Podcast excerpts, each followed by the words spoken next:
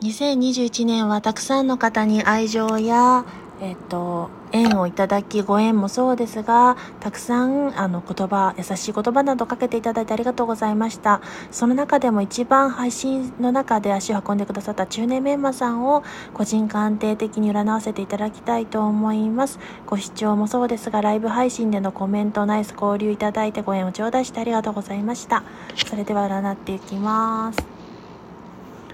楽しい状況下、人生を謳歌する時期、それを迎え入れる状態です。対人名居場所、その心地の良い関係性をこれから構築していけるカード、ラバースの聖地が出てまいりましたので、とても良い兆しかと思います。それによって結果として、現状の見つめ直し、内政内観や自分に向き合う、自分をこれから初心に帰らせ、原点回帰として改めていけるタイミングの後期と出ております。それに、それにおいて、